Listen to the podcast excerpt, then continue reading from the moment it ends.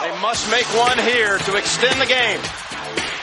Collins driving, almost lost the handle. Chalmers for the tie. Got it in two seconds. Unbelievable.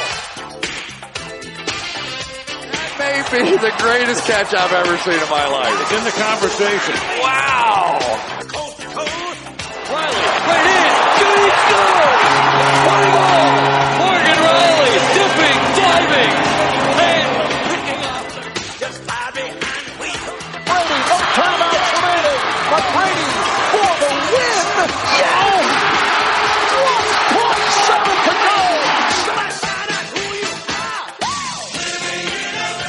Hola, bienvenidos una semana más a Amanece en América, tu programa, en el que en una hora de radio analizamos todo el deporte más allá del océano.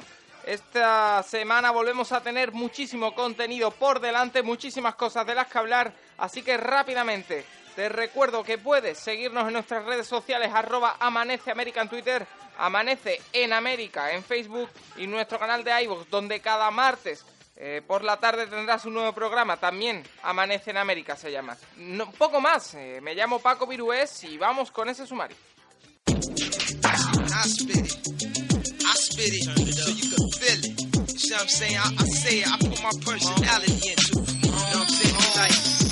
So you all the same. They all want a nigga hollering out. Money ain't a thing. I'm pathetic as a player that lost his game. I'm motherfucking. Arrancaremos, como siempre, hablando de NBA con Germán Coronel y Anastasio Ríos. Muchísimas cosas.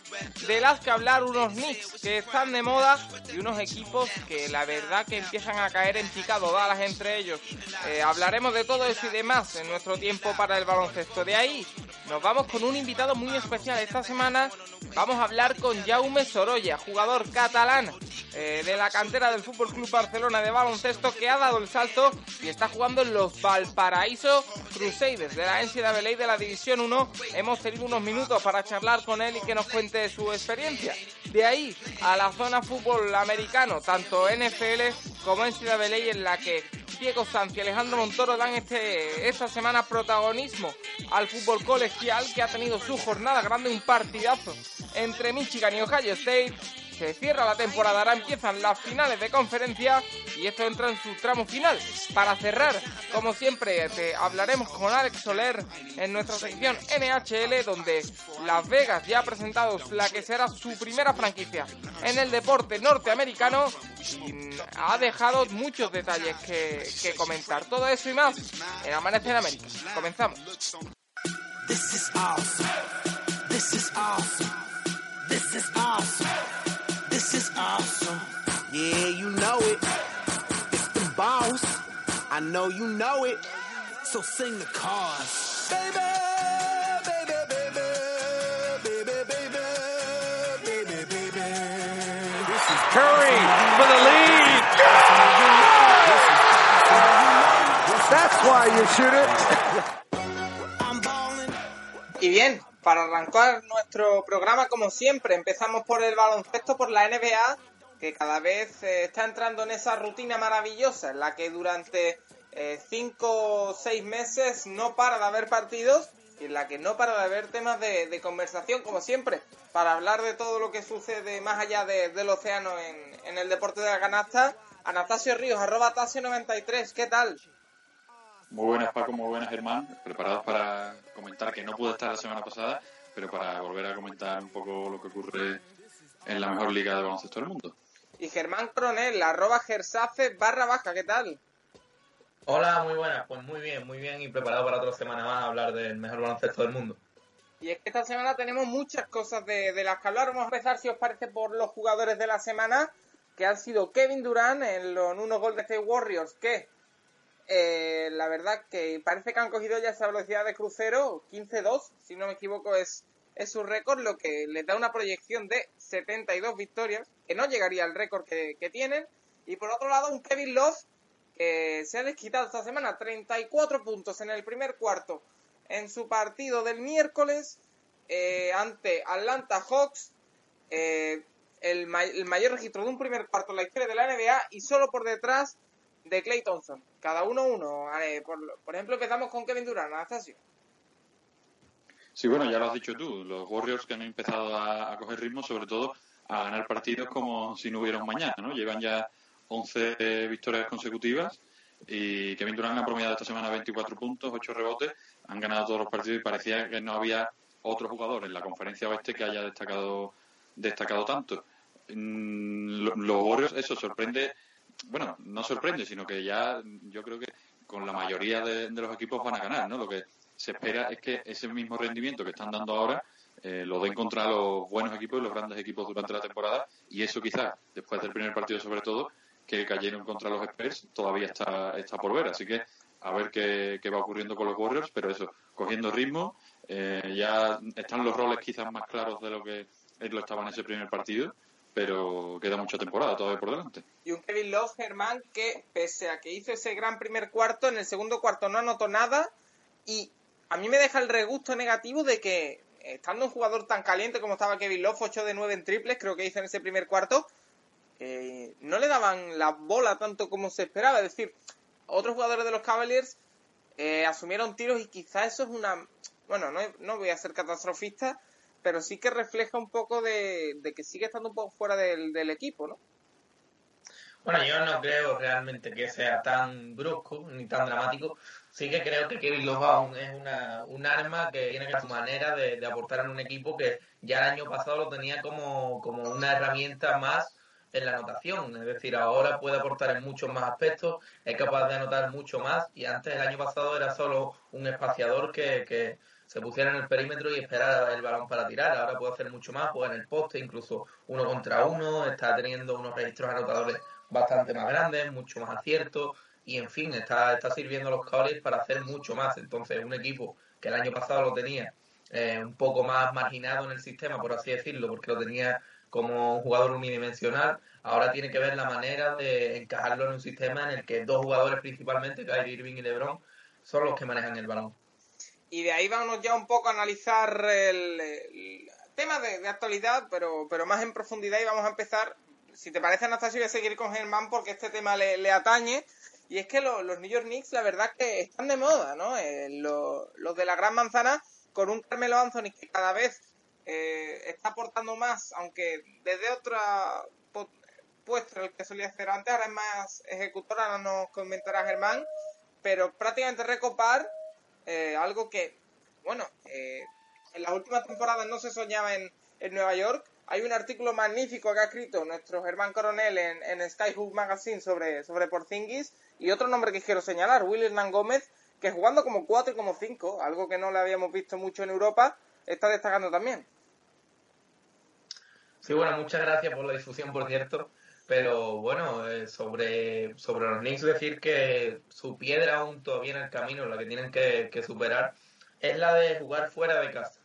Jugar fuera de casa son el segundo equipo con peor récord fuera de casa de la liga y también son el segundo mejor equipo con mejor balance dentro de, casa, ¿no? O sea, en casa, en el Madison. Así que eso demuestra mucho sobre los Knicks y es que hay que decir que ya desde verano se dudaba bastante con la confección del banquillo que tuvieron sobre cómo podrían darle un plus desde, el banquillo a los jugadores, cómo podrían eh, pues mantener el nivel del quinteto, un quinteto que como ya sabemos tiene bastantes estrellas. Y lo cierto es que dentro de, casa en el Madison lo que están la gran diferencia es el propio banquillo. Eh, los jugadores europeos, también Brandon Jennings se crecen mucho jugando en el Madison. Hemos visto a un Kuzmiska teniendo muy buenos minutos en el Madison, incluso jugando minutos finales de, últimos cuartos. Y ya que estamos para hablar de Billy, pues, pues también hay que decir que él también ha jugado muy, muy bien.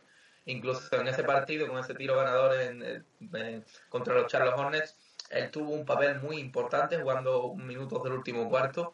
Y, e incluso se entiende muy bien con Carmelo. Carmelo, que hay que decir, le dio tres asistencias claves en el último cuarto a Billy y bueno, un error le privó de jugar la, la prórroga porque bueno, son al final fallos de rookie y aunque a él le guste jugar ese tipo de minutos, pues es obvio que apueste por, jugador de, por jugadores de, de, más veteranía. Sobre Billy él ya tenía, perdón, un papel mm, complicado porque tenía que aportar cosas distintas a, los, a los demás pibos de la, de, la plantilla. Él al final un jugador que aporta cosas distintas a las que hacen tanto Kylo Quinn como Noah, que son, se presuponen los, los cinco del equipo él también está jugando de cuatro y es que puede jugar mucho de espaldas al aro y de hecho ya lo está demostrando teniendo muy buenos minutos. Anastasio Billy, que arrancó la temporada como tercer pivot por detrás de Joaquín Noah y de Kylo Quinn, y que ahora no solo es el primer cuatro que sale desde el banquillo, eh, por delante de Endur, sino que también juega minutos de 5. En total unos 15 minutos está jugando ahora por partido. La verdad que con una aportación mejor de la que esperábamos. Sí, bueno, ya, ya lo avisábamos incluso antes de que empezara la temporada de que Hornacek que estaba intentando encontrarle un sitio ¿no? en el equipo y parece que continúa ese eh, está tratando ¿no? de, de, hacerlo pero sí bueno ya lo habéis dicho prácticamente todo sobre todo que le está dando minutos y, y, eso que está, que está jugando por delante de Kyle Quinn y algunas ocasiones en algunas noches eh, le está dando muchísima más responsabilidad de la que de la que nos podemos esperar sobre todo también por delante de Joaquín No aunque yo creo como ha dicho Germán que en los minutos decisivos y demás va a ser y tiene que ser Joaquín Noah el que esté por delante de, Billy. Pero sobre todo lo que está aportando Billy Hernán Gómez es mucha regularidad. Es que aporta siempre en la cancha todo lo que. Siempre que está en la cancha es un jugador muy regular, hace sus cosas, coge sus rebotes, eh, aporta en ataque también jugando al pick and roll y demás. Así que mm, muy bien y, y, a seguir así que, que va a ser una temporada larga y que también llega el rookie ball, ¿no? que es muy, muy comentado pero para jugadores como, como él y con su físico, seguramente que lo noten también a lo largo de la temporada. Y de ahí, Anastasio, a unos Chicago Bulls que habla, hemos hablado semanas anteriores de ellos, pero ya están colocados terceros en la conferencia este, han llegado a estar con el mismo balance que Toronto, que segundo, y la verdad que, es que a mí me están dejando muy, muy buenas sensaciones. No sé qué, qué te transmiten a ti. Sí, ya, sí, es que ya lo has dicho, lo hablamos, lo hemos hablado bastante. Tuvieron una mala racha después de ganar, creo que fueron tres partidos consecutivos. perdieron otros tres después consecutivamente y, empezaron algunas dudas incluso porque no, no se sabía si ese inicio era un poco, era un espejismo propiamente dicho, pero realmente eh, están a un nivel tan alto que ya están en la, tercera posición de la conferencia este con, Don, con Dwayne Wade que a mí me está sorprendiendo muchísimo este año, más que sí que esperábamos que fuera un líder silencioso, ¿no? Como ya lo era en los, en los Miami Heat, perdón, con LeBron James, pero sobre todo el nivel físico que está dando, que está mucho mejor que en temporadas anteriores y detrás de Jimmy Butler, que también está aportando muchísimos puntos y sobre todo un equipo que parece bastante sólido para lo que apuntaban al principio de temporada, que quizás algo se, se, se podían quedar algo cojos, pero de momento están bastante bastante regulares y bastante sólidos. Yo ya aposté por ellos, ¿eh? que quede claro en este programa y está grabado.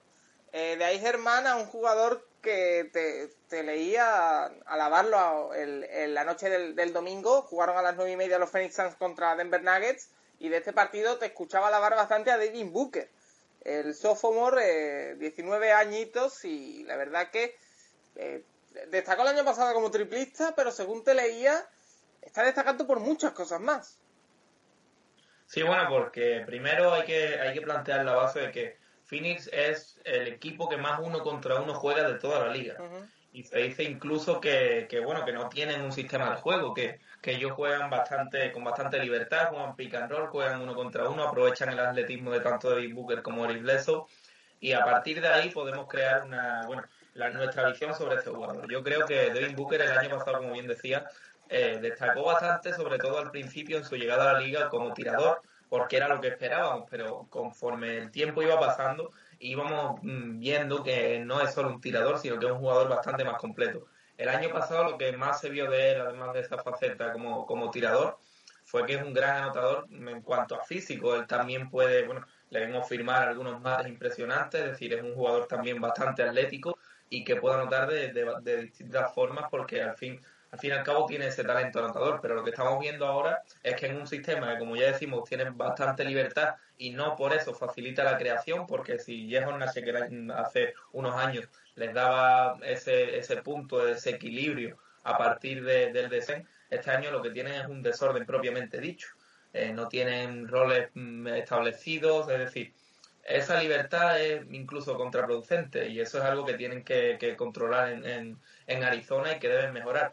A partir de ahí vemos a un Devin Booker que, que también es capaz de generar y que también es capaz de facilitar el juego a los demás, aunque el sistema no lo facilite mucho.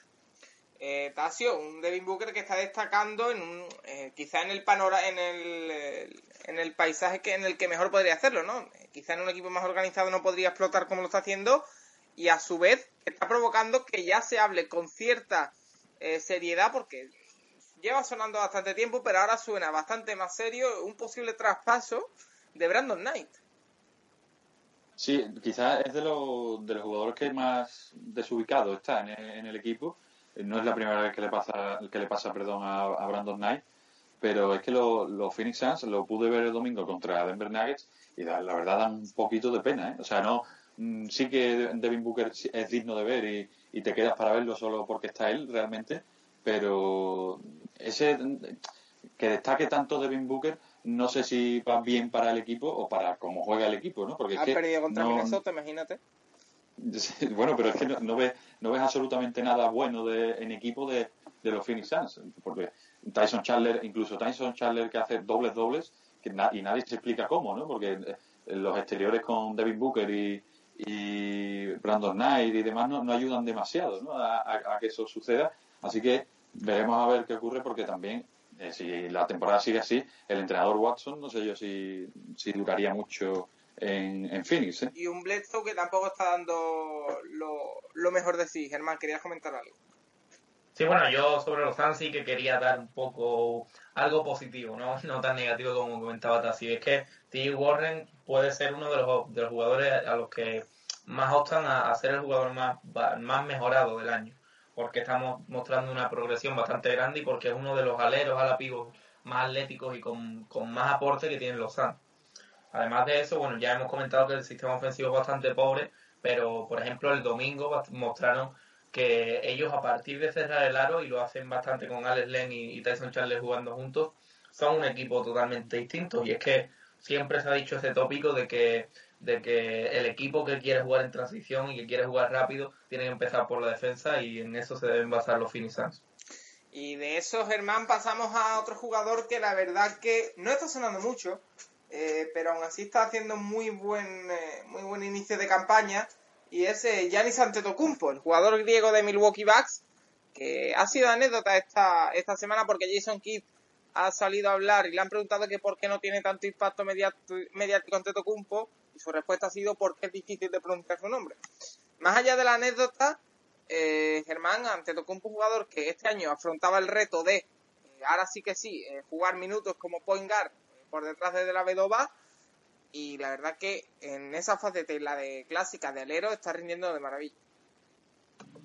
Sí, además no solo juega tanto de base como de alero, sino que le estamos viendo en minutos finales jugar con, con Jabari como 5 y Giannis como 4. Eh, Minnesota, o sea, Minnesota, Milwaukee parece que está empezando a saber utilizar esa envergadura que tiene, sobre todo defensivamente. Y en esto también se puede ver algo, algo que es negativo realmente, porque al fin y al cabo sí que es bueno que Giannis sea un jugador que prácticamente pueda jugar de todo, que ocupe las cinco posiciones sin problema aparente por esa envergadura que tiene y ese talento que también es obvio, no, no podemos negar, sino que am, sigue sin encajar Greg Monroe en ese quinteto de Milwaukee. Eh, parece que les hace falta un 5 atlético, un 5 que al fin y al cabo entre en esa dinámica que marcan los demás jugadores y que ha sido por momentos incluso John Henson. No sabemos si es el nivel para un pivot titular en la liga, pero ya desde, desde la salida de Larry Sanders, que parecía el elegido para que para ser el 5 de este proyecto, pues hay un hueco vacante ahí que no han terminado de ocupar. Yanis, como decía, ha pasado de, empezar como un eh, posiblemente eh, candidato a, jugar muchos minutos de base, hacerlo también de cuatro, como decía, con De La Vedova ocupando los minutos de uno, o sea, de uno los minutos decisivos de partido. Y Tasio, un, un Greg Monroe, que lo ha comentado Germán, pero que sorprende en, en Milwaukee. No está jugando prácticamente, ha habido varios partidos en los que incluso no ha jugado ni un minuto. Y es carne de traspaso también. Suena eh, los eternos rumores de Ricky Rubio, que también se ha perdido. La verdad que los dos últimos partidos de, Minnesota no han jugado los minutos finales. Es sorprendente, se ha jugado con, con Jones. Pero eso, Greg Monroe que suena para, para salir. Sí, bueno, eh, ya lo has dicho Germán bastante bien y es que no encuentra, no es un jugador que, que aporte solamente solamente esos rebotes, ¿no? Que a lo mejor le da Plumlee o, o algún otro jugador, o John Henson mismo, que, que le da eso, ese, esa lucha y brega en, la pintura. No, Greg Monroe necesita tener el balón en, en, la, en la pista y quizás no lo terminan de encontrar de la mejor manera posible. O bien porque no, no la hay, porque quieren buscarse a otro jugador, o, que no tienen, pueden realmente, porque ya en ese Antetokounmpo tiene mucho balón en, durante los ataques, Jabari Parker igual, y sí, muchas dudas con Greg Monroe, y veremos si lo traspasan. Yo soy muy, muy reticente a eso porque, bueno, veremos a ver qué ocurre porque queda mucha temporada por delante. Pues sí, mucho, mucho de lo que, de lo que a hablar. Y de ahí, Germán, vamos con esas historias que, que, nos traes cada semana. Y en esta ocasión nos vas a hablar de, de un tiro que ha, tenido, ha, traído mucha polémica. Un tiro en los últimos segundos de Nick Young, eh, que le dio la victoria a los Lakers en un partido esta semana y que la NBA después ha reconocido eh, que, que fue legal, que hubo pasos. Sí, además se vio bastante claro y dio mucho que hablar, como comentaba. Lo que ha dado también mucho que hablar, no solo, solo ese tiro, es el propio jugador. Y es que está dando mucho que, mucho que hablar, está dando pie a mucho debate porque esta vez sí está jugando bien y parece, como dicen algunos, que está centrado en el baloncesto. El otro día, en ese partido del pasado martes ante, ante Oklahoma, como comentamos, anotó el triple ganador, un triple que ya lo sabemos fueron pasos. Y esto, bueno, eh, dio lugar a una historia bastante curiosa. Dio lugar bastante a una historia bastante curiosa porque el jugador después del partido, en unas declaraciones posteriores, dijo que, bueno, reconoció entre risas en un modo bastante peculiar como es él, que había robado el balón a los Williams para quien estaba dibujada la jugada. Dijo, simplemente sentí que quería ese tiro.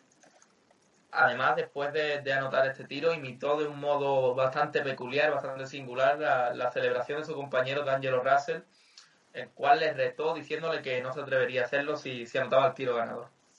Luke Walton, en rueda de prensa posterior al partido, no se mostró muy descontento con, con la acción, con esto de que le robara el tiro a Luke Williams, pues dijo que si iba a robar ese tiro sería mejor que lo metiera, en un modo un poco de, de advertencia. También declaró que si Nick Young tenía, lo tenía en cancha en esos momentos era porque no teme a tirar en esos momentos y le encantan esos momentos. Es una anécdota que parece bastante curiosa del equipo angelino que una semana más ocupa algunos minutos en nuestro podcast.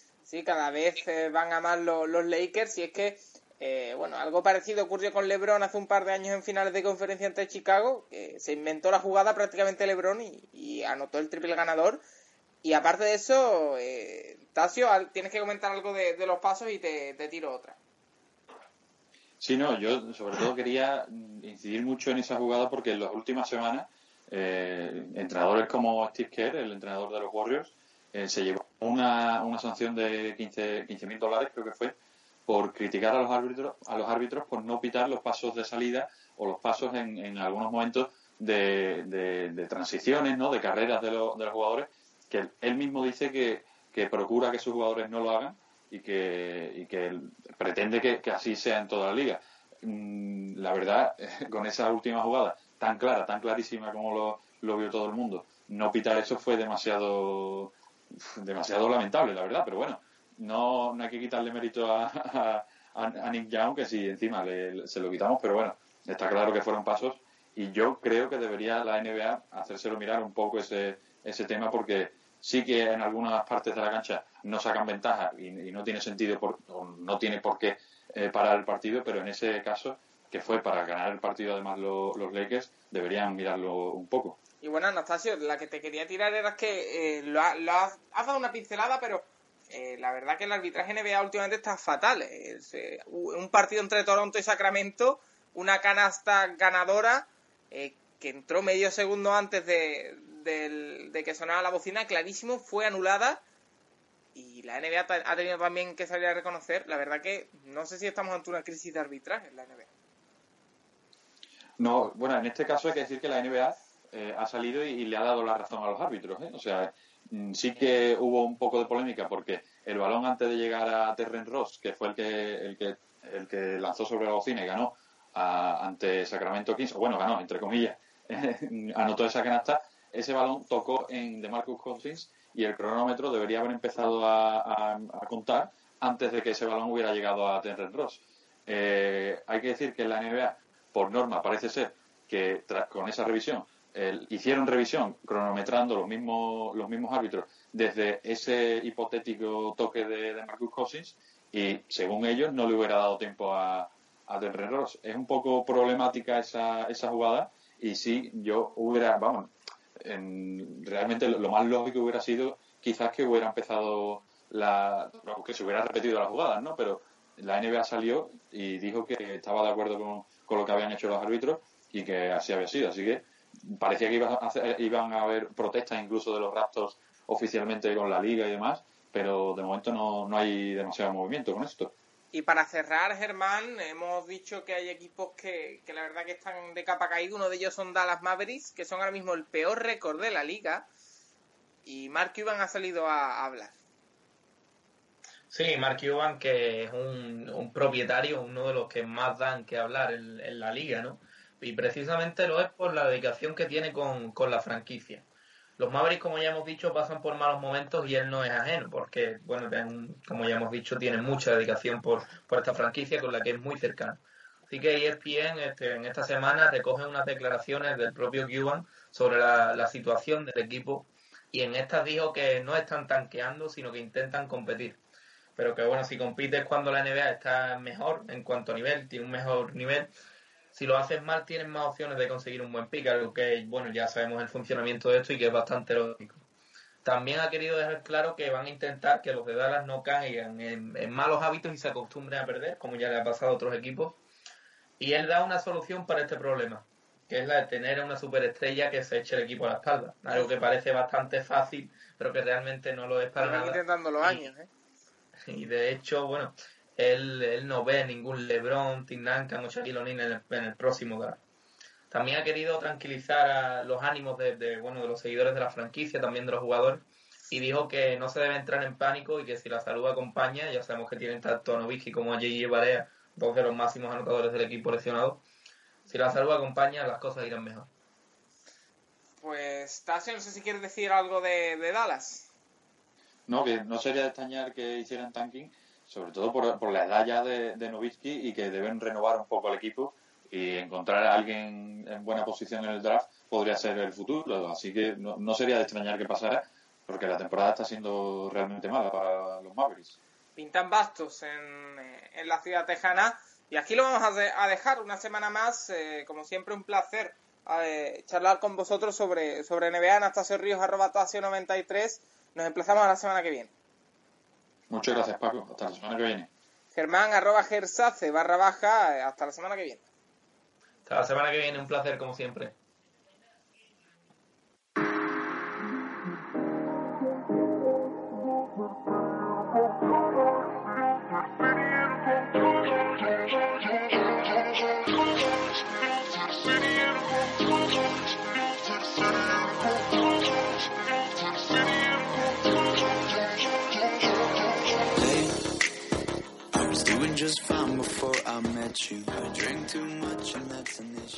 Y bien, hoy en Amanece en América tenemos un invitado muy especial y es que nos vamos hasta el otro lado del charco para hablar con un jugador eh, español, Jaume eh, Sorolla, que está jugando en la NCAA en Estados Unidos en, eh, en los, Valparaíso Crusaders, perdón, un equipo de la NCAA Basketball que esta temporada está en División 1 y que la verdad que han empezado muy bien la temporada. Buenas, Jaume, ¿qué tal?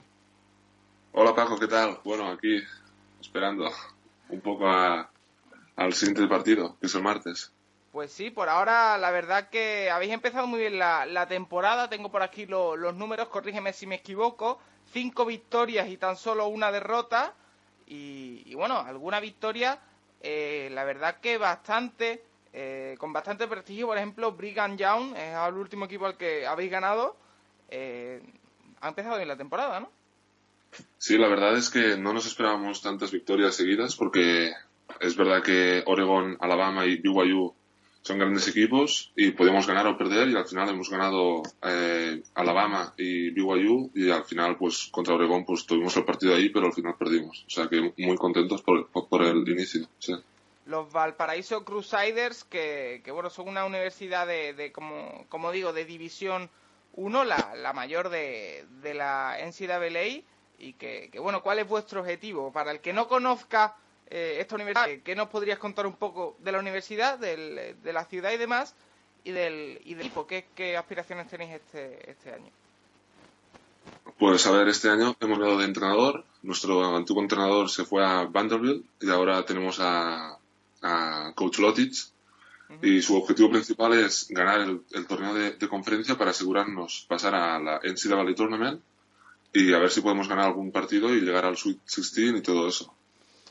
O sea que el objetivo del, del equipo es claramente ese, ese, torneo universitario, ese March Madness en el que, en el que bueno, eh, se centran todas la, la, las atenciones de, sobre el baloncesto universitario. Sí, bueno, básicamente es eh, llegar, ese es nuestro objetivo, después ya trabajar al máximo para ir pasando de ronda a ver si, si a, a dónde llegamos. Básicamente es eso. Sí. Y en lo que a lo personal se refiere, por ahora está jugando una media de 10 minutos por partido. Eh, es tu primera temporada allí, si no me equivoco. Eh, ¿cómo, ¿Cómo lo estás viviendo? Pues, a ver, eh, en la NCAA está muy inculcado el, el tema de, de, primer año, segundo año, tercer año y cuarto año. Sí. Entonces, yo como soy de primer año, pues soy el que, bueno, yo y mis compañeros de primer año somos los que, los que jugamos menos, los que tenemos menos confianza con el entrenador y todo eso pero nos está dando minutos a los freshman y a mí también. Y creo que estoy aprovechando las oportunidades, algunos partidos mejor que otros, pero básicamente estoy jugando correcto, creo yo. Criado en la cantera del, del Barça, eh, ¿se nota mucho la diferencia de juego entre lo que venía eh, teniendo hasta ahora y la, la NCAA? A ver, depende, porque nuestro equipo es un poco peculiar, ya que tenemos es un equipo un poco internacional. Tenemos dos, dos de, de, Canadá, un holandés, estoy yo, y después tiene que venir un alemán también el próximo año, en teoría. Y entonces eh, tenemos un juego más europeo que los otros equipos, entonces pasamos más el balón, pero es verdad que en algunas ocasiones es más el uno por uno que el juego colectivo, es verdad. Y esto es la diferencia básicamente entre el Barcelona y, y aquí. Y quizás más físico, ¿no? Eh, los jugadores de la NCAA siempre eh, se les caracteriza por, por ser muy físicos, muy atléticos y quizás en Europa no se, no se tiene tanto. Sí, es verdad. Cuando jugamos contra Oregon y la mayoría de partidos también pasa lo mismo, es que me encuentro a pivots, a centers, que claro, eh, est estuve este verano con la selección española sub-20 y claro, te encuentras a Lituania que tiene tíos muy grandes o Serbia o eh, países así que tienen pivots muy grandes pero no son atléticos. En cambio aquí, Oregon, Alabama y BYU eh, tenían unos pivots que saltaban, corrían la cancha brutal y claro, eso me da a mí que competir mucho y es duro. Sí, sí. Y bueno, Valparaíso, para el que no lo sepa, está situado en el estado de Indiana y Indiana es conocido mundialmente como el estado del baloncesto. No sé si has notado desde que has llegado allí una pasión especial por lo que es el, el deporte de la canasta. Pues la verdad sí, porque en Valparaíso somos una universidad pequeña, es verdad, pero compitemos contra todos. Uh -huh. Y normalmente cuando vamos a otras universidades, en la cancha hay muchos estudiantes, pero gente mayor no hay. En cambio aquí en Valparaíso y en Indiana en general hay estudiantes y además hay gente mayor que nos apoya, que sabes que, saben quiénes somos y la verdad es que se nota que es un, es un estado con pasión para, el baloncesto, es verdad. ¿Y cómo, cómo se fraguó ese, ese fichaje, entre comillas, esa, eso de unirte a la, a la Universidad de, Valparaíso? Últimamente hay muchos jugadores españoles que están dando el salto, la mayoría lo hacen por eh, agencias de, representación que, buscan la oportunidad, no sé si, si fue tu caso.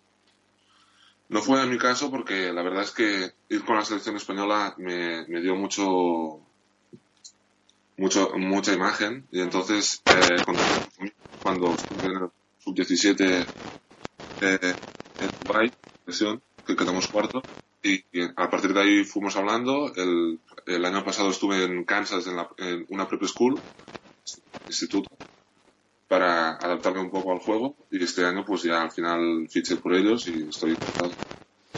Y, y bueno, ya para, para ir terminando, Jauma, te quiero preguntar más por el apartado personal, ¿no? Eh, siempre se habla mucho de, de, la vida de los deportistas universitarios estadounidenses, de, sobre todo de la, una de las mayores diferencias que encuentran los deportistas aquí. No sé cómo encuentras esa vida de, del deportista allí en, en Estados Unidos.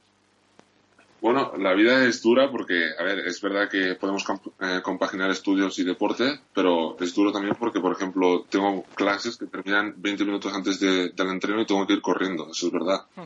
Pero en cuanto al espectáculo que hay, es una pasada. O sea, nunca he visto esto en Europa, nunca. O sea, cuando estamos jugando en casa, sentimos que estamos en casa de verdad, porque hay un gran ambiente, tenemos una, una banda que toca para nosotros cuando metemos puntos o para el inicio del partido o al final eso en Europa es muy difícil de verlo porque no hay estudiantes, no hay deporte universitario para hacer eso.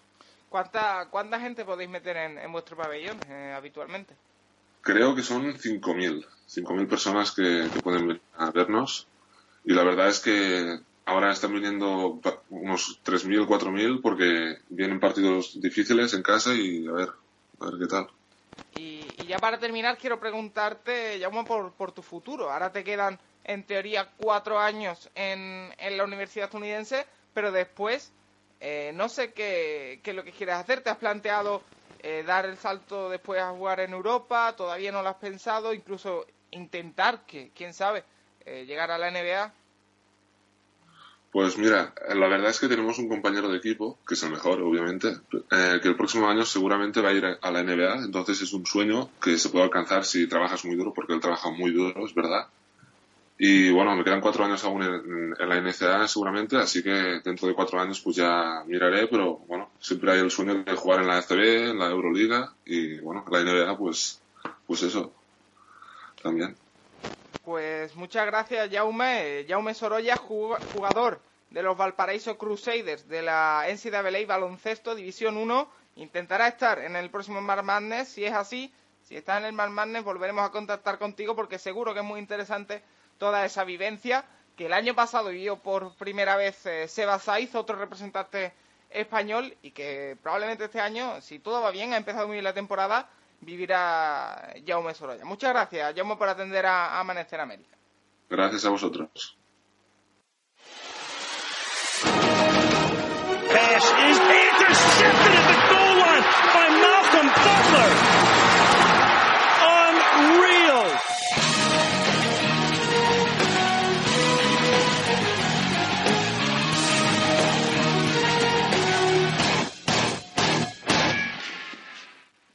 Bien, ya estamos como siempre en Amanece en América en nuestro rato para el fútbol americano, tanto NFL como NCAA que vamos a analizar. Hay muchas cosas que, hablar porque eh, a la NFL le quedan apenas cinco jornadas antes de, entrar en los playoffs y la, y la NCAA fútbol que también le queda muy poquito. De aquí a un mes la tendremos acabada, así que como siempre vamos con nuestros dos expertos para hablar de todo lo que ha ocurrido durante esta semana. Diego Sanz, arroba Diego Sanz barra baja, ¿qué tal? Hola, ¿qué tal? Y Alejandro Montoro, arroba mirallismo, ¿qué tal? Hola, mejor que Osweiler esta semana. Como siempre, Osweiler una persona querida en este programa. Eh, esta semana, eh, más que, que, analizar cinco cosas buenas y cinco malas, como hacemos siempre en NFL, eh, vamos a pararnos a, a mirar cada división porque quedan cinco jornadas. Y Diego Alejandro, muchísimas cosas aún en el aire. Pues, por ahora yo lo único que veo claro es que los Patriots eh, van a entrar en playoff junto con Oakland y probablemente Kansas City y en la nacional que Dallas. Y Seattle lo tienen bastante bien. el resto ahora lo vamos a analizar, pero una visión un poco general, Alejandro, es, lo que se puede ver. Pues sí, la verdad, eh, y que Cleveland y San Francisco están fuera ya matemáticamente. Yo es lo único que puedo decir hasta, aquí. Al final, al final todavía quedan cinco jornadas, todavía hay equipos que pueden dar la sorpresa, hay equipos que están todavía en la caza. Y sobre todo va a ser interesante el tema Wildcard en, en AFC, yo creo. la NFC un poco triste este año. La verdad es que hay mucho mucha lucha por esa eh, por esas dos wildcards en la, en la NFC y en la AFC. La NFC, Diego, que incluso no me extrañaría nada que las dos wildcards fueran de la NFC este. Eh, bueno, es que tiene toda la pinta que van a ser de la NFC este. Porque mm, los Giants prácticamente ya tienen una plaza asegurada, van 8-3 y no dejan de ganar y ganar. Y luego los Redskins empezaron mal, pero están en una dinámica muy positiva, no parece que vayan a caer en juego. Kirk Cousins está jugando muy bien. Y es que la verdad que, hombre, tienen rivales.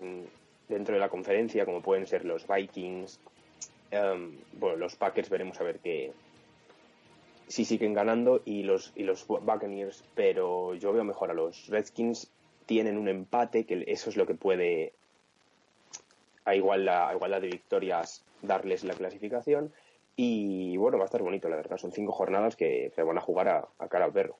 Si os parece, vamos a empezar por esa conferencia nacional, por esa precisamente NFC este. Repaso: Dallas Cowboys 10-1, New York Giants 8-3, eh, Washington Redskins 6-4-1.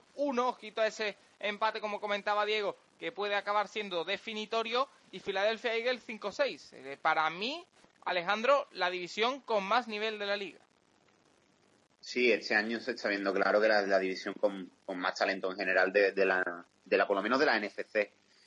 Eh, aparte, eh, tener un equipo que, que, va a última división como los Philadelphia Eagles, que aún así están rindiendo, yo, yo veo que hay nivel, la verdad. Aparte, los Cowboys llevan cuántas victorias seguidas, llevan 10 victorias seguidas. Nueva York que sigue ganando, lleva 6 seguidas también.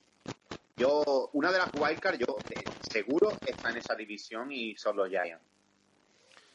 Y de ahí, eh, Diego, nos vamos a la siguiente, a la NFC Norte, donde para mí está una de las Uf. grandes sorpresas de la, de la temporada. Detroit Lions lidera con 7 y 4, Minnesota Vikings 6-5, Green Bay Packers, que volvió a ganar esta semana 4, eh, 5-6, perdón, y Chicago Bears descartado ya con 2-9. Eh, Diego, aquí yo tengo muchas dudas. Minnesota eh, cambió de, de coordinador ofensivo y puede que empiece a rodar ahora mejor. Green Bay Packers, que yo nunca descarto a Aaron Rodgers y Detroit Lions, que a mí me está sorprendiendo ganando muchos partidos sobre la bocina, eh, valga la, la, comparación. Solo nueve puntos de, de, ventaja en el rating entre puntos anotados y puntos recibidos. Bueno, pero ganar el último segundo es igual que ganar sí. el primer cuarto. Al final es una victoria que suman y los Lions están haciendo una temporada que nadie se esperaba. También es verdad que van líderes de división aparte por mérito suyo, por supuesto, no quiero quitarles mérito por incomparecencia del de resto de su división, porque la temporada de los Packers es para, para pensárselo mucho. Pero bueno, eh, la verdad que han ganado esta jornada de los Vikings, que era un partido clave si querían ganar la división. Y, y es que ganando un par de partidos más o tres, como mucho, yo creo que con nueve, siete, cosas así, los Lions pueden ganar la división. Y luego, para la lucha por el wildcard, pues si los Packers consiguen hacer un buen final de temporada, creo que tienen, aunque vayan un partido por detrás, más opciones que los Vikings. A los Vikings les veo con muchos problemas. Y la vuelta de Adrian Peterson, que dicen que puede volver a mitad de diciembre, les puede ayudar, pero, pero yo creo que la división se la va a llevar Detroit. Pero bueno, veremos. Eh, de ahí, vámonos a la NFC Sur, Alejandro, una eh, división que te toca a ti de cerca y que bueno, la lidera Atlanta con 7-4, eh, 6-5, sorprendente para Tampa Bay Buccaneers, eh, 5-6 para unos Saints, que a mí la verdad me deja muy no. buenas sensaciones. Y no, últimos, Carolina Panthers con un 4-7 después de esta, de esta última eh, derrota eh, ante Oakland eh, Raiders, que la verdad que, que, ya un poco como que los descarta. A partir de ahí, los tres primeros yo creo que está bastante abierto. Parecía que Atlanta lo tenía hecho pero Tampa Bay está muy bien y New Orleans, sobre todo en sensaciones, también deja muy buen regusto. Eh, yo a los Saints ya los descartaba porque obviamente son los Saints y acabarán cagándola en algún momento del año. Sí, hijo, aparte, hijo. es que está encantado que la cagan. Y eh, aparte, Atlanta y Tampa Bay, yo creo que la, la, división se va a decidir en el partido que, que, juegan Tampa y Atlanta en dos jornadas, en el Raymond James en, en Tampa Bay quien gane, yo creo que van a seguir ganando ambos equipos de aquí a dos jornadas y quien gane yo creo que se lleva la división. Mm, yo a Tampa eh, no lo, lo, tenía como una de las sorpresas de este año porque al final es un equipo joven que está creciendo, está creciendo eh, en base al draft sobre todo, no en grandes nombres de, de agencia libre. Aguayo. Y... No, Aguayo, hombre, al final, mira, está rindiendo mejor que bastantes otros kickers. Y yo veo que, que, pueden que pueden luchar por tanto por la wildcard como por la por la división si si Atlanta se, se duerme o si Atlanta la defensa sigue rindiendo tan mal como está rindiendo últimamente. Y se ha lesionado en Atlanta Desmond Trufant, que es el mejor jugador sí, de su defensa con mucha jugador. diferencia, pero con mucha diferencia. Es uno de los mejores cornerbacks de la liga y es un problema. ¿eh? Pues... Contra el pase ya van mal, pues imagínate sin Trufant. Por eso. Habrá, que tratar más en profundidad en otra semana estos Tampa Bay Buccaneers, que para mí están sorprendiendo eh, mucho, no me los esperaba tan arriba. Y para cerrar esta NFC, eh, la oeste, que para mí, eh, lo hablaba antes fuera de micrófono con Alejandro, él decía que era la peor división de la NFL, y yo creo que si no lo de cerca está. Lidera Seattle con 7-3-1, Arizona 4-6-1, Los Ángeles Rams 4-7 y San Francisco 49ers 1-10. Eh, Diego, mm, yo creo que aquí no hay ningún tipo de duda. Eh, Seattle va a ganar la división con comodidad. Eh, yo creo que con ganar, te diría que casi un partido de, de, de los cinco que quedan la tendría ya y el resto yo creo que no optan ni a, ni a luchar la Wildcard. No, pues mm, tal cual. Eh, Seattle perdió esta semana. La verdad que yo no me lo esperaba que perdiese. Venía en buena dinámica y perdió en, en Tampa Bay. Pero es que le saca tres partidos al, segundo de la división y, y va a ganar la división. Y luego los Cardinals es que les ves jugar y tienen cosas que dices, vale, tienen muy buen running back, tienen buenos receptores, pero no, no sé qué demonios hacen que no que no, no, no ganan partidos eh, y además eh, mentalmente yo creo que están completamente fuera y nada, no, no van a luchar por, yo creo que no van a luchar por Wildcard y en el tema de si es la peor división, bueno, eh, la FC Norte se lo podría discutir, ¿eh? Ahora iremos a la, a la FC, eh, precisamente vamos a empezar por la FC Este, que bueno, tiene a los New England Patriots con 9-2, eh, Miami Dolphins, sorprendente, con 6 victorias seguidas, 7-4, Buffalo Bills 6-5 y New York Jets 3-8. Alejandro, más allá del dominio de New England Patriots, ¿qué posibilidades le das a Miami? A mí es un equipo que me está sorprendiendo muchísimo, ya lo hemos hablado alguna semana con el fenómeno Ayayi, pero eh, 7-4 yo no me lo esperaba. Yo creo que, que la clave en Miami es mantener sana la, la línea ofensiva o parte de la línea ofensiva. Este fin de semana sufrieron tres o cuatro lesiones en la línea y ya tenían, ya lo, lo que pasa es que juegan contra San Francisco. Claro, San Francisco es un drama y por descarte casi pues gana el partido. Pero si mantiene sana, sana la línea y sano a Yayi, sano a, a Tannehill, yo creo que pueden pueden optar a entrar en Wildcard. Es más, ahora mismo están en la, en la Wildcard por encima de los Broncos. Aparte del resto de la división, yo creo que los Jets ya están descartados. Y Buffalo, eh, de Buffalo es que es un equipo que no sé qué esperar nunca, porque tienen un partido a lo mejor buenísimo que le ganan a New England y en el siguiente partido son capaces de perder contra Cincinnati o contra o contra, yo que sé, contra San Francisco mismo. Son muy, muy regulares. Pero, hombre, si encuentran ese puntito de, regularidad que les falta mucho a muchas franquicias en NFL este año, yo creo que pueden, pueden optar a, a intentar entrar en Wild. Y de ahí a la AFC Norte, donde Diego, esta es la que a ti te toca más de, de cerca, y a mí también, eh, desafortunadamente. Lidera Baltimore Ravens con 6-5, eh, Pittsburgh Steelers 6-5 también, eh, Cin- Cincinnati Bengals 3-7-1, y bueno, los Cleveland Browns, único equipo que aún no ha ganado ningún ningún partido 0-12. Esta semana tendrán el bye, los aficionados de los Browns podremos descansar porque no va a haber derrota seguro esta semana. Y bueno, Bueno. Esta, esta división que parece que se va a resolver en el partido que queda entre Pittsburgh y, y Baltimore. Pues tiene toda la pinta, la verdad.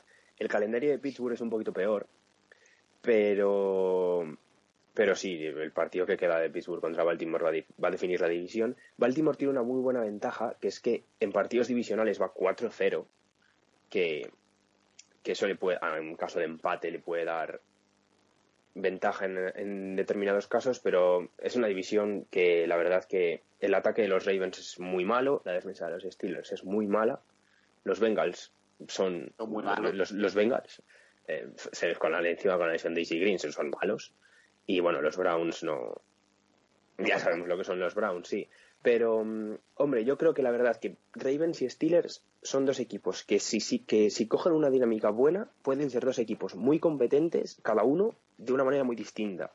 Los Ravens tienen muy buena tienen una defensa que está rindiendo muy bien Eric Weddle está jugando bien y los, el ataque de los Steelers todos sabemos lo que es. Entonces creo que el que se clasifique para playoffs porque lo normal es que solo se clasifique el campeón porque Wildcard no rasquen el que se clasifique para playoffs va a haber muchos equipos que quieran evitar al campeón de esta división seguro, son dos equipos muy muy duros, cada uno por, por una circunstancia. Baltimore quizá por una defensa asfixiante y Pittsburgh por un ataque eh, demoledor. Pero, pero bueno, ambos serán, serán temibles. Y de ahí a la FC Sur que hablabas antes, Diego, que no tendrá mucho nivel, pero está muy, muy emocionante. Houston Texans, que parecían que lo tenían hecho con 6-5, eh, se han encontrado con que tienen detrás a Tennessee con 6-6, que esta semana tendrá bye, y Indianapolis Colts con 5-6. O sea, hay tres equipos en apenas una victoria, después está Jacksonville con 2-9, que está descartada, pero aquí, lo que decíamos, parecía que los Texans lo tenían hecho, pero ni mucho menos. Es maravilloso esto, de verdad, esta división. Eh, es, que te, tienes que reír con esta división, eh, de verdad. Eh, los Texans se gastan un pastizal en lo que se le han gastado y mira cómo van. Yo no creo que vayan a ganar la división tal y como están jugando porque el partido que hacen contra San Diego es de vergüenza. En general es de vergüenza. Mira que San Diego jugó al Tran Tran, que a verlas venir muchas veces, pero... Pues, ¿Quién la gana si no la ganan ellos? Sí, sí, es vergonzoso. ¿eh?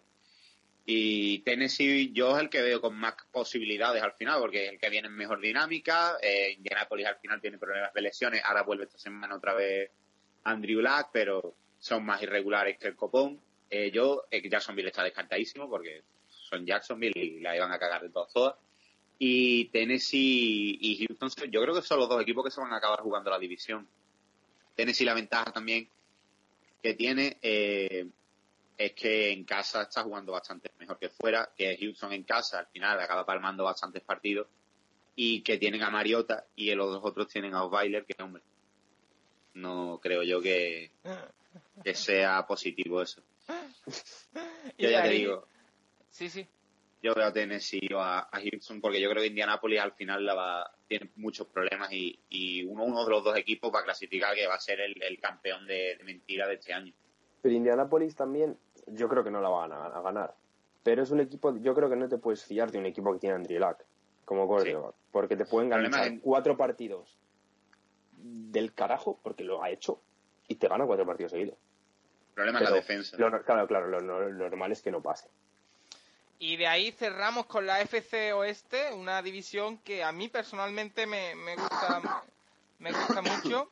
Oakland Raiders lidera con 9-2, que va a eh, discutirle el seed 1 a, a, New England Patriots y a, y a Dallas Cowboys. Eh, Kansas City Chiefs 8-3, un equipo que no ha hecho nada de ruido esta temporada, pero que están ahí.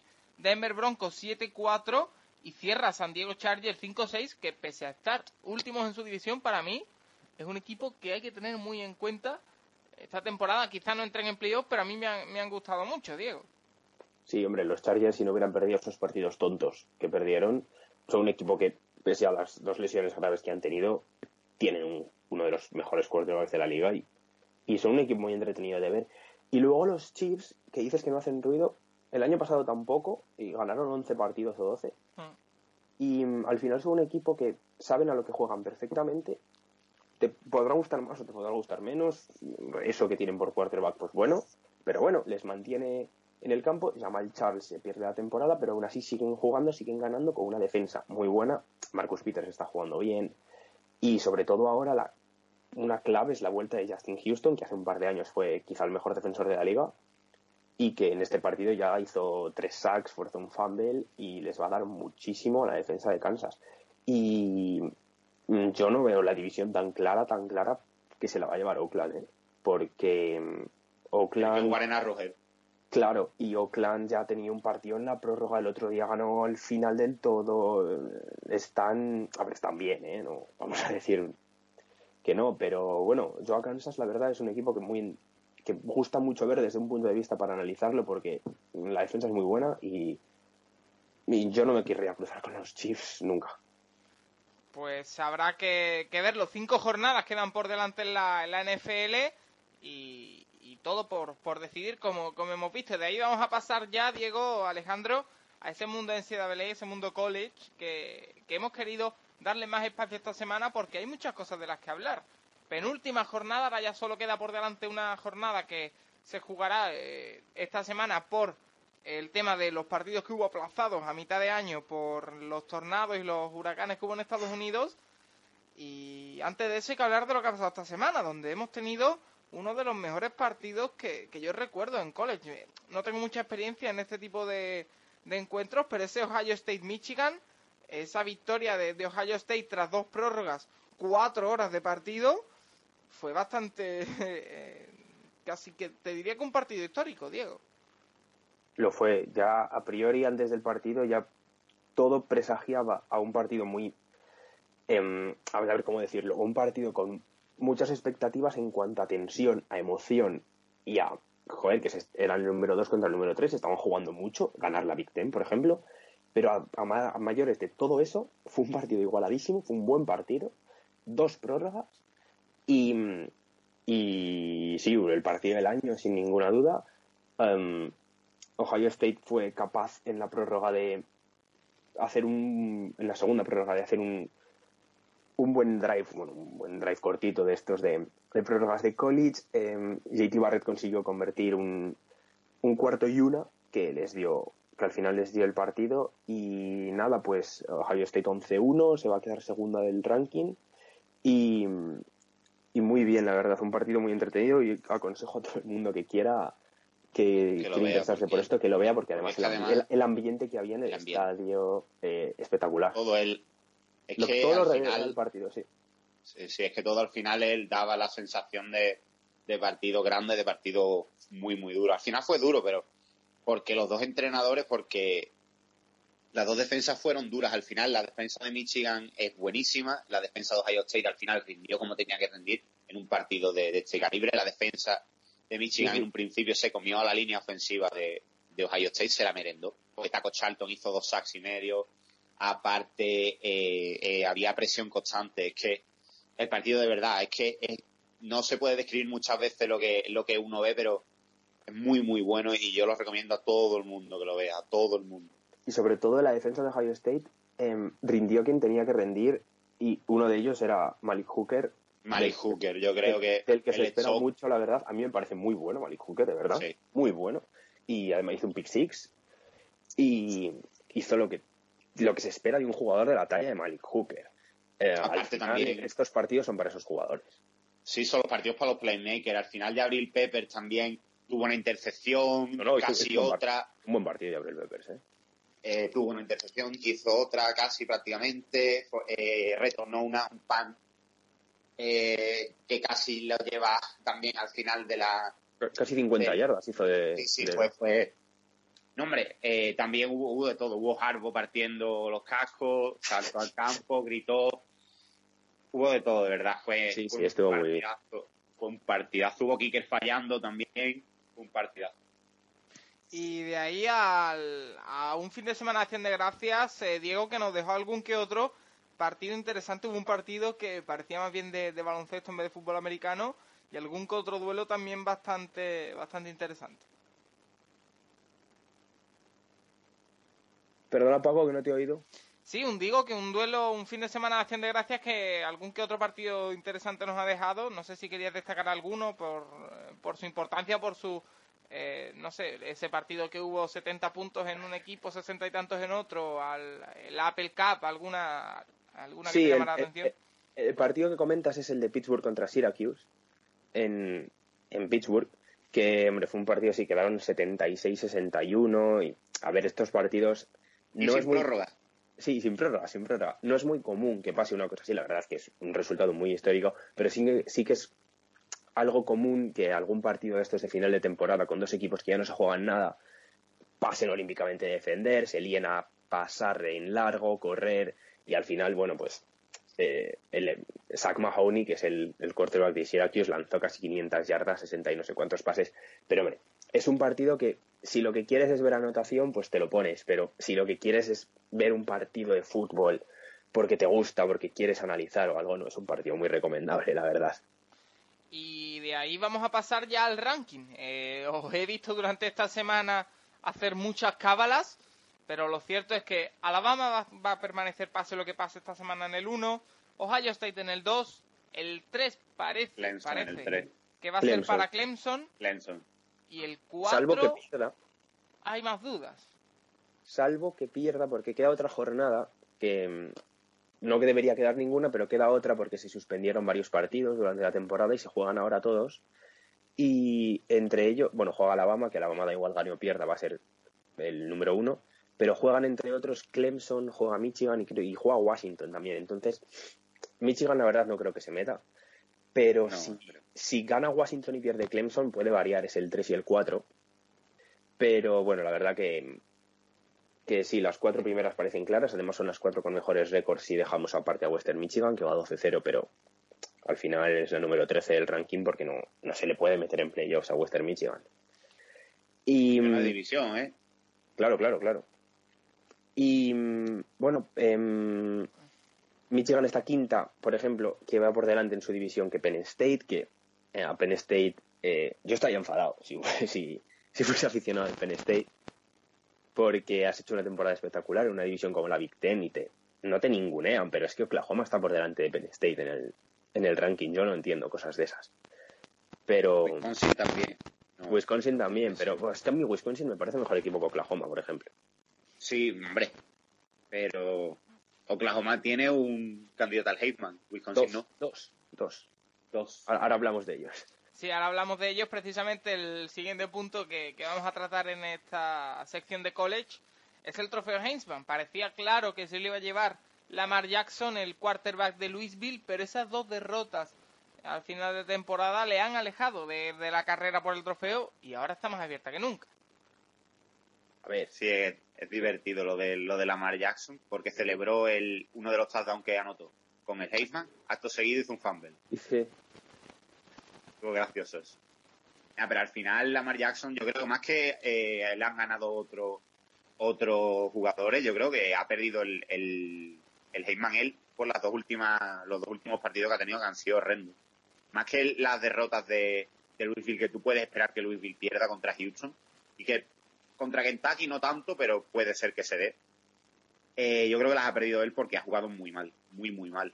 Y gente, yo creo que como JT Barrett, yo creo que es el candidato número uno a día de hoy. Si, si los que tienen que votar son los de siempre, yo creo que JT Barrett es el candidato número uno al Heisman este año. Yo, yo sigo viendo a Lamar Jackson ¿eh? como candidato número uno. ¿Sí? Mm, sí, al final vota quien vota y yo creo que Lamar. Jackson, exactamente, tiene un nombre, se ha hecho un, se ha formado algo alrededor de Lamar Jackson que, a ver, ha rendido el tío, ¿eh? ha hecho unos números espectaculares, pero indudable. Pero yo sí que creo que Lamar Jackson sigue siendo el, el mayor candidato a Heisman. Em, quizá uh, Dishon Watson, sí, bueno, JT Barrett, no lo voy a comentar, ya lo ha comentado Alejandro.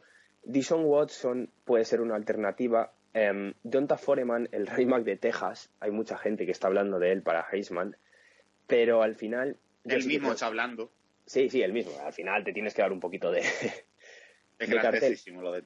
Pero, y están, han entrado a concurso eh, ya últimamente, bueno, Baker, May- Baker Mayfield ya la temporada pasada estuvo ahí en la pelea y parecía que iba a estar. Baker Mayfield y su wide receiver de Westbrook, sobre todo Westbrook, quizá, porque eh, Oklahoma está jugando mejor ahora y, y la verdad es que Mayfield es un tío que siempre ha tenido mucho cartel en, la- en la NCAA y no entiendo muy bien por qué. Ya Em, antes lo tenía. ya antes sí, exactamente. Sí, pero, pero el año pasado, a ver, el año pasado jugó mejor que este, Baker Mayfield, Sí, para sí, mí. sí, sí. El año Sí. pasado yo entendía que se crease esta expectación con Baker Mayfield porque la verdad es que era un tío que el año pasado jugó muy bien, pero este año ya no es que, yo creo que ya no es que no haya mejorado, es que incluso ha retrocedido un poco en su juego. Yo creo que se ha creado tanta expectación a su alrededor que no ha podido con ello, pero ahora A le- la Hackenberg, um, eh, veo mejor a Baker Mayfield que a Hackenberg. eh. yo también. Eh, Se sabe mover. vamos a las cosas, vamos a ver, tampoco, hombre, otra cosa es que no nos parezca top, pero como puede ser Chad Kelly que no nos parece top, pero vamos a ver, no vamos a negar, no es no es Cody Kessler el año pasado. No, no. Pero, pero sí, el nombre de Dede Westbrook ya lo haremos en Prospect porque además es un wide receiver muy interesante y mm, em, no creo que se lleve el Heisman, además es senior de The Westbrook, pero, pero va a estar ahí, va a estar ahí. Westbrook en Oklahoma. Lo, lo dejo ahí, ¿eh? Filadelfia. Reuben eh, Foster, linebacker de Alabama. Diego es el prospect que queréis destacar hoy. Sí, porque ya tocaba un linebacker, Ya no hemos hecho ninguno y pues hemos dicho, pues para hacer un linebacker hacemos al mejor. Eh, yo a ver, antes de todo, a la hora de hablar de un prospect de Alabama lo decimos siempre, pero hay que andar con mucho cuidado a la hora, a la hora de hablar de prospect de Alabama. Alabama es un equipo que hay que saber diferenciar si un jugador de Alabama rinde porque él es bueno o rinde O por esquema. por todo lo que le rodea. Sí. Entonces, a la hora de draftear jugadores, eh, los equipos no son reticentes porque hay jugadores que se les ve que son buenos, pero tienen que andar muy pendientes de cómo funcionan ellos individualmente, los jugadores. Yo creo que Ruben Foster es el tipo de jugador que no rinde por el sistema, sino porque es muy bueno. Muy bueno. Al contrario, por ejemplo, que, fíjate lo que voy a decir, al contrario que Jonathan Allen. Pero Puede mm, ser, ¿eh? eh, yo a Jonathan Allen, cuidado con Jonathan Allen, ya hablaremos de Jonathan Allen porque hay que hablar de él. Pero, mm, pero Ruben Foster, em, la verdad que comparándole con, con Reggie Ragland, que es obviamente la comparación más, Obvio, más lógica, sale. más lógica, ya lo hablamos un día Alejandro y yo, ah, nos parece mejor quizá que Reggie Ragland, Sí. diferente, Sobre todo, sobre, todo en el tema en el que Foster reacciona, reacciona mejor ante, ante el snap, porque Raglan le costaba, le costaba, no tenía esa velocidad Sí, sí, que sí, tiene sí. Foster. Contra Sí. la carrera Foster es mucho mejor que Raglan. Es peor Contra la placador, pero es mucho mejor contra, que, la, que contra la carrera contra la carrera Foster es uno de los mejores linebackers de los últimos cinco años que salen de draft ¿eh? Sí, sí, es una es espectacular cómo va contra la carrera y em, también la- las, las coberturas que hace cuando no tiene que ir a, a parar la carrera en, en cobertura contra el pase em, es un jugador muy inteligente se, mm, le- al leer muy bien el snap él es capaz de adivinar eh, más o menos la jugada, de leerla bien y en emparejamientos contra Titans, incluso contra wide receivers que jueguen en zonas medias, am, suele salir ganando. Es un jugador bastante rápido y suele salir ganando. Y otro factor muy importante de su juego es el tema blitzes. Él, lógicamente, no es un, no es un pass rusher, pero sabe muy bien cómo blitzear y sabe qué hueco atacar perfectamente y es un jugador que saca resultado de los blitzes, ya sea mediante Harris o mediante incluso sacks. El problema que yo le puedo ver a, a Foster es que lo, lo- en, la, en la NFL lo saquen al exterior y no juegue. Yo creo que donde en la No, NFL tiene no que creo. rendir es en el medio. Sí, sí, sí, sí, no, no creo que lo saquen al exterior, no, no tiene Si lo cualidades. sacan al exterior puede tener problemas porque sí que siendo rápido no es rápido nivel NFL, no es rápido nivel Shaq Thompson, por ejemplo. Eh, sí que le cuesta un poco más. Pero yo creo que si juega en el medio, que es su posición y donde debería de jugar en una 4-3, como tiene que jugar un middle linebacker, yo creo Sí. que es un jugador que, que puede rendir desde el día 1 en la NFL, sí o sí. Es decir, claro, es que para empezar, eso, si va a jugar en una 4-3 o una 3-4, si le pones por fuera en una 3-4 y le pides pass estás desperdiciando un jugador. Es decir, em, en Rubén Foster no es un linebacker como puede ser Clay Matthews, que sí, que Clay Matthews puede jugar por fuera puede jugar por dentro y juega bien. Em, yo a Rubén Foster no le veo así. Es un jugador que tiene que saber leer y él está plantado en el campo y ser playmaker, pero desde atrás, no en posiciones adelantadas de la línea y en el medio. Entonces, yo a cada uno hay que ponerle donde sabe jugar bien, salvo que le draftee un equipo que tenga un linebacker en el interior espectacular, pero no, yo no le veo jugando por fuera a Robin Foster. ¿eh? Pues bien, eh, hasta aquí el análisis de, de esta NCAA que entra en su recta final. Eh, como repetimos, llevamos diciendo varias semanas, el primer fin de semana de 2017 será el final de esta temporada. Y como siempre, Diego, Alejandro, un placer haberos tenido en Amanece en América. Eh, hasta el, el próximo programa seguiremos hablando de, de más con ya el ranking decidido y los equipos que, que jugarán eh, playoffs. Eh, Diego Sanza, hasta la semana que viene. Aquí estaremos, un saludo. Alejandro Montoro, nos vemos la semana que viene. Hasta, hasta la semana que viene. Trying to get away from Cowan. It's all Nyquist on this ship. Keep on going. Nyquist has it. Nyquist shooting. Scores! Game winner with a ship. Gus Nyquist. 3-2 Detroit. They win it. Ya la NHL con nuestro momento para el hockey hielo, como siempre, al otro lado de la línea nuestro compañero Alex Soler. ¿Qué tal? ¿Qué tal, Paco? Arroba AlexSoler66 en Twitter le podéis seguir para, además de leer cositas de, de NHL, otras cositas interesantes que escribe para el periódico, el periódico de Cataluña. Perdón. Eh, Alex, esta semana en NHL tenemos eh, una, un tema muy claro. Eh, Las Vegas, lo llevábamos anunciando varias semanas, por fin. Ha anunciado todo lo que lo que va a ser la, la franquicia, pero antes de, de hablar profundamente de eso vamos a ir con, con, un poco de actualidad y es que tenemos sanción a Garrett Sparks. Sí, Garrett Sparks, portero de, de, los Toronto Maple Leafs, que se ha pasado quizá un poquito de listo en Facebook, ha tenido unas, unas declaraciones un tanto desacertadas, se ha tenido un poco de pique con otro usuario, al cual, si quieres te leo textualmente, voy a intentar suavizarlo porque es un poco bestia pero es algo así como que le dice, le dice a un usuario que quiere ir a jugar a hockey con él, arrastrarlo al centro, de la, al centro de la pista y golpearle hasta que no pueda soltar nada más por la boca. Dice, Dios, suenas como una niña de 13 años. Ese fue el primer comentario. Luego otro usuario le dice que no, que no sea machista.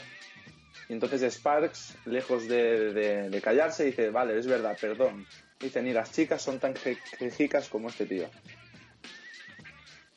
¿Qué te parece? declaraciones, ¿no, Alex? Sí, ha violado lo que, lo que es la política de, de, uso de las redes sociales del equipo y de momento lo han apartado. Es joven, tiene 23 años, parece que no muy maduro aún. Eh, y esta temporada estaba bastante bien, pese a que las lesiones le tenían un poco lastrado. Tenía una media de, de dos goles encajados con, con un 90% de paradas, así que estaba jugando bastante bien. Tres victorias, una derrota. Parece que esto le va a hacer mucho más mal que bien. Y esto de la sanción hay que tenerlo en cuenta. Eh, las ligas americanas que son un, un, lugar en el que estas cosas se cuidan mucho. Es decir, el trato al público tiene que ser exquisito siempre. Eh, el público siempre es lo primero. En este caso no ha sido así, así que sanción. Y, aunque, sea, sí. y aunque sea la estrella, que no lo es, pero ni aunque lo fuera, la sanción le caería igual que a otro jugador. Son modélicos en esto. Sí, la verdad que hay, hay que aprender de ello. Y de ahí, Alex, eh, los Florida Panthers, que han uh -huh. despedido a su entrenador muy pronto, ¿no? Sí, eh, han, han, despedido al entrenador, eh, Gerard Gallard, eh, iban 11-10 y un empate. Y tú dirás, bueno, no está tan mal, es más del 50%. Eh, bueno, de momento se sabe que el general manager Tom Rose será el entrenador hasta final de temporada y el, discur el discurso eh, que, han, que han hecho los Florida Panthers para justificar la decisión es que quieren meterse en playoff por segundo año consecutivo y traer una Stanley Cup a Florida. Es un discurso un poco amarillo, quizás, Un para poquito, justificar, para justificar un despido que igual no es del todo justificable, no iba tan mal, están empezando la temporada. Sí que es verdad que Florida ha hecho esfuerzos para reunir un equipo que sea más competitivo que el de la temporada pasada, que ya les llevó playoff, y no están consiguiendo los resultados esperados, pero quizás era muy pronto, es lo que, lo que comentas. Y de ahí vámonos ya a, a, Las Vegas, porque para mí, Alex, no sé qué opinión tienes tú, el nombre que le han puesto al equipo de, de Las Vegas al que debutará la temporada que viene es idóneo. Los Golden Knights, eh, Las Vegas Golden Knights, no, los, los Caballeros Dorados de la Noche, se podría traducir más o menos. Sí, algo así, pero, pero no es Las Vegas, es sin las, es Vegas Golden Knights. Ah. Le han quitado el las, no me preguntes por qué, pero le han quitado el las.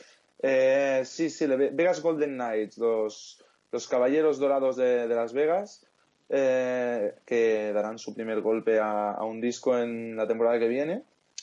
El día 22 de noviembre fue cuando se dio a conocer que, que sus colores sean el, el negro, el, el dorado y, y, el azul oscuro, eh, que jugarán en el T-Mobile Arena, que es un, un pabellón enorme en Las Vegas, multi, o sea, poli, polideportivo, que quizá esto también indica un poco las intenciones de, de la ciudad. La NBA, ¿no? La NBA tendrá, tendría 17.500 asientos para el hockey y 18.000 para la NBA. Wow. Eh, de momento, bueno, se barajaban otros, nombre, otros nombres como Vegas Desert Knights, o sea, los Caballeros del Desierto, o los Silver Knights, pero se decantaron por los Golden Knights, que a mí personalmente, personalmente pues también me gusta más. Será la primera franquicia profesional que hay en Las Vegas y su roster lo completarán jugadores eh, que se seleccionarán en un draft de expansión eh, cuando acabe esta temporada. Un draft de expansión que se unirá al draft normal. Supongo que ya en el, en el draft normal ya estarán presentes los, los- estos Vegas eh, Golden Knights. Así que Ujú. la primera temporada se puede esperar que, que no sean un equipo muy competitivo. O mejor para, para los Canucks, así tienen un equipo por debajo seguro. Te quería hablar un poco de eso, eh, también repasando la actualidad, que siempre me gusta decírtelo, que no se mueven de la sexta plaza, ¿eh? Están ahí, ahí. Los que están muy bien ahora son los Ottawa Senators. La verdad que son la sensación de la liga, llevan cuatro victorias seguidas. Solo Los Ángeles Kings también llevan cinco, llevan una más que ellos y son los dos equipos de esta semana que los dos se han asentado ya en sitios de playoff. Y bueno, mm, lo que yo te decía, Edmonton sigue perdiendo, pero sigue primera.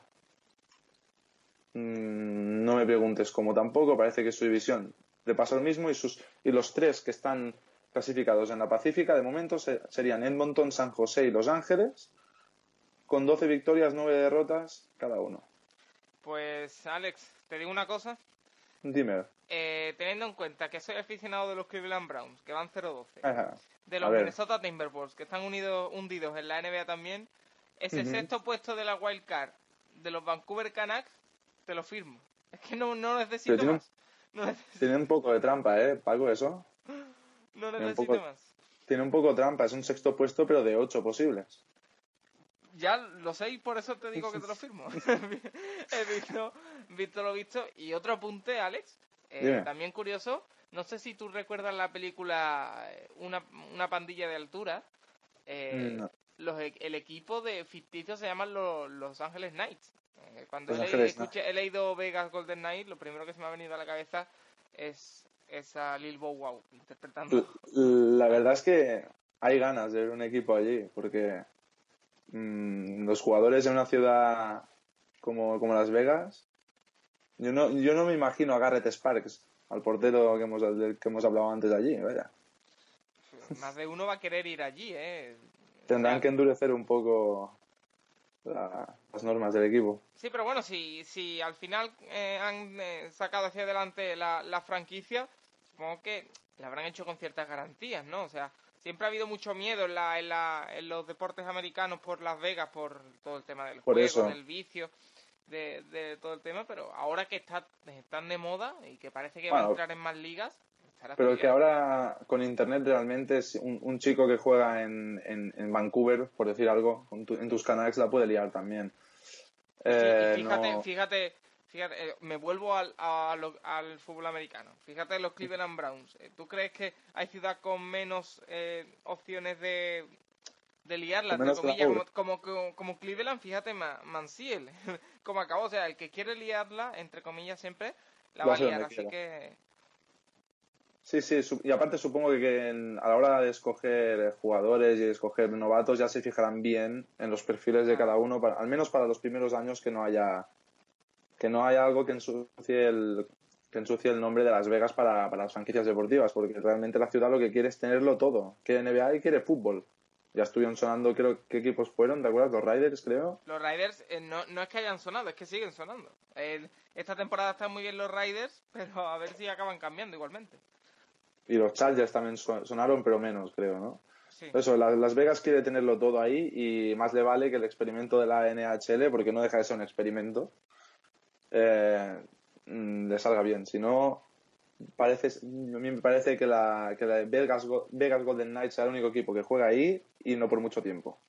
Pues Alex Soler, arroba Alex Soler 66. Eh, hasta la semana que viene, que ya empezaremos a hablar un poquito más de, de actualidad. Esta semana había que centrarse un poquito más en, en esa nueva franquicia de Las Vegas de, de la NHL. Así que te emplazo, como siempre, al- a la próxima semana. Cuando quieras, Paco. Adiós. Hasta luego.